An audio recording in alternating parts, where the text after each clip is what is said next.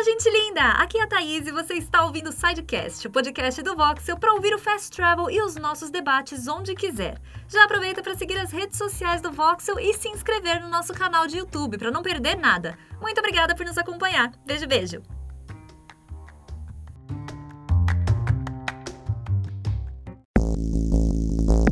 Fala pessoal do Voxel, estamos de volta com o Fast Travel. Sim, não tivemos Fast Travel na última semana por conta das análises dos consoles da nova geração, que tomou muito nosso tempo. Nós queríamos fazer análises assim bem perfeitas para vocês, que vocês entendessem todo o mecanismo da nova geração, tudo que tem no PlayStation 5, no Xbox Series. Então, Agora estamos de volta com o Fast Travel. Se você ainda não viu nossas análises, vou deixar o link na descrição para vocês curtirem, hein?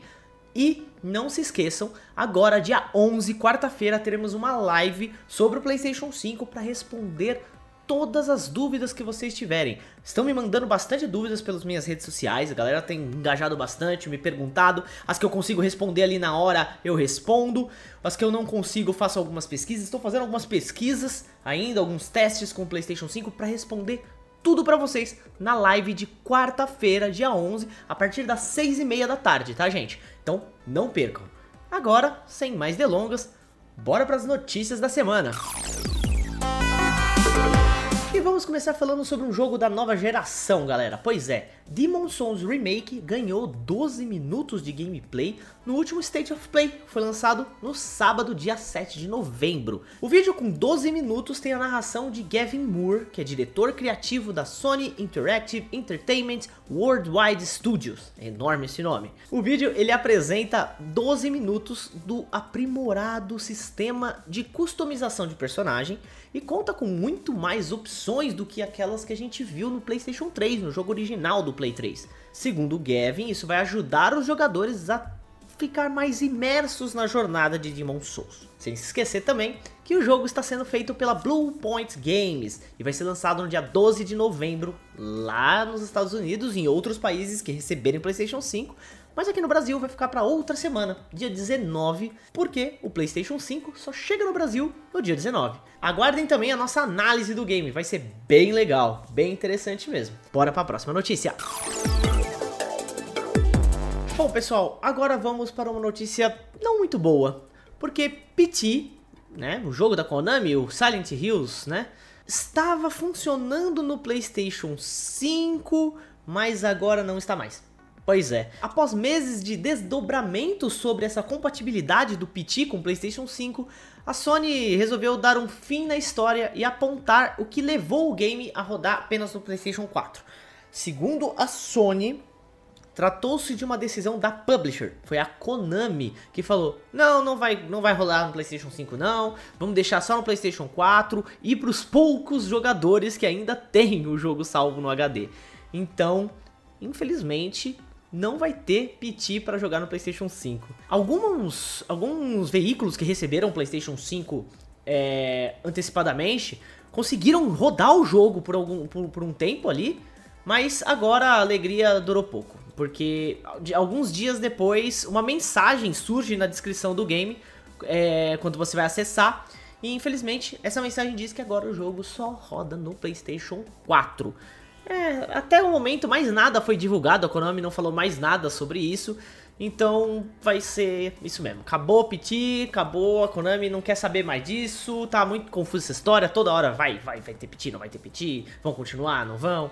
E agora eles falaram, não, ó, gente, chega, acabou o PT, Tá só no PlayStation 4 e para quem não apagou do HD. É isso. Então, sem repetir no PlayStation 5. Bora pra próxima notícia. Pelo menos que façam um Silent Hills novo decente. E agora uma boa notícia para quem pretende adquirir o PlayStation 5. No começo desse mês, a gente teve uma peça de publicidade rodada pela, pela Sony dizendo que o Gran Turismo 7 tinha sido adiantado para a primeira metade de 2021, primeira metade do ano que vem. O que é muito legal, a galera tá esperando o novo capítulo da franquia. Inclusive, se vocês não viram o nosso pior ao melhor do Gran Turismo, essa semana, finalmente o Gran Turismo ganhou. Acompanhem lá, hein?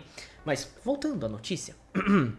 Agora, um novo comunicado publicitário da, da PlayStation afirma que Returnal, Ratchet Clank Rift Apart e Horizon Forbidden West também foram adiantados. Olha só, assim como o Gran Turismo 7, Returnal, Ratchet Clank vão vir para a primeira metade de 2021.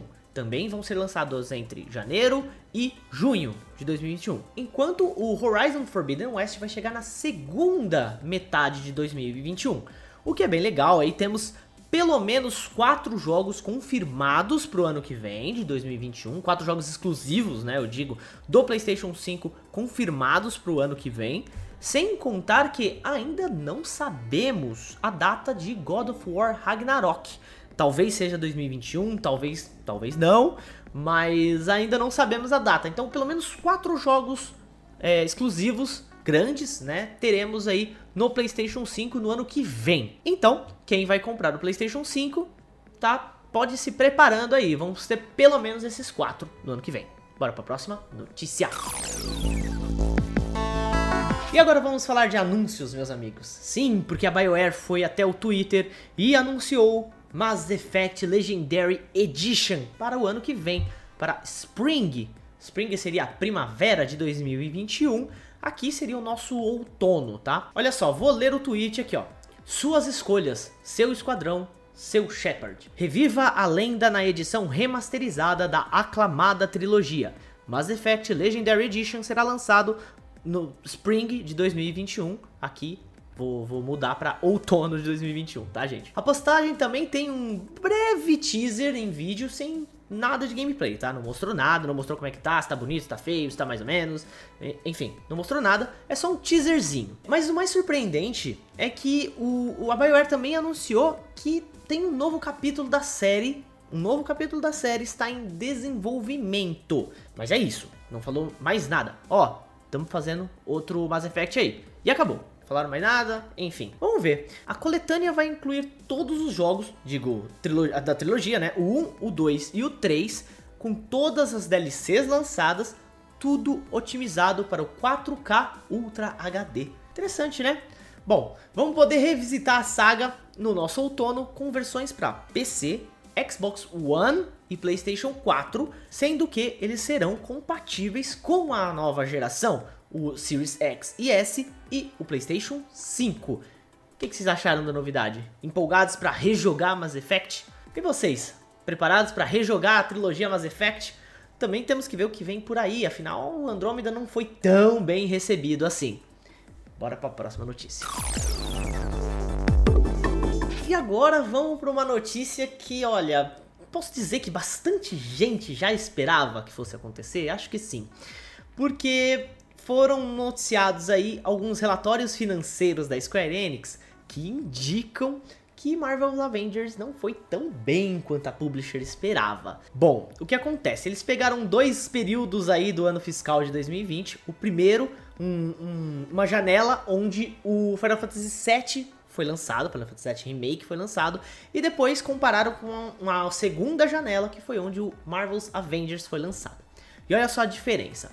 Nessa primeira janela, a companhia arrecadou 3, 330 milhões de dólares em vendas, com lucro de 96,8 milhões de dólares. Então, um lucro bem legal aí, de 330 milhões que vendeu, 96,8 foram de lucro. Ótimo, show, legal. Quase 100 milhões de lucro, tá bom, né? Dá para comprar uns presentinhos no Natal. Agora, no segundo, na segunda janela que fizeram essa mesma comparação, a empresa teve 229,4 milhões de vendas, né, de arrecadação. Porém, com uma perda de 48,4 milhões. Então não teve lucro, mas sim uma perda de quase 50 milhões nessa, nessa outra janela que foi estudada.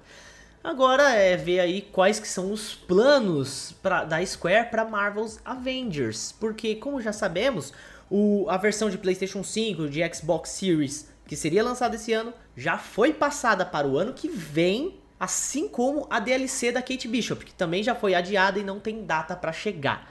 Agora vamos ver se vai ter salvação, pelo menos na próxima geração aí, o Marvel's Avengers. E vocês? O que, que vocês acharam do jogo? Acha que dá para melhorar? Acha que tem como voltar aí a um, a um status de sucesso? Responda aqui nos comentários. E esse foi o nosso Fast Travel dessa segunda-feira. Espero que vocês tenham gostado, tenham curtido as notícias, curtido esse vídeo, curtido esse podcast que vocês estão ouvindo pelo Sidecast. Também entre no nosso servidor do Discord. Lá a gente bate papo, discute, vocês ficam sabendo de tudo que a gente publica nas nossas redes sociais, no nosso canal, enfim, ficam sabendo de tudo que acontece no mundo dos games.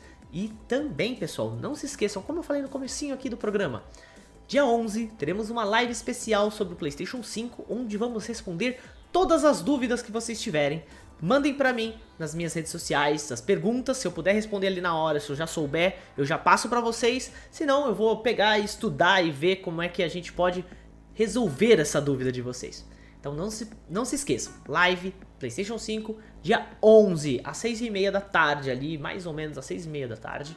A gente vai estar tá respondendo tudo para vocês ao vivo. Então acompanhem lá no chat, acompanhem a gente nas redes sociais e eu vou ficando por aqui. Vocês podem me seguir nas redes sociais que estão aqui embaixo para mandar as perguntas também. Então, até a próxima. Tchau, tchau.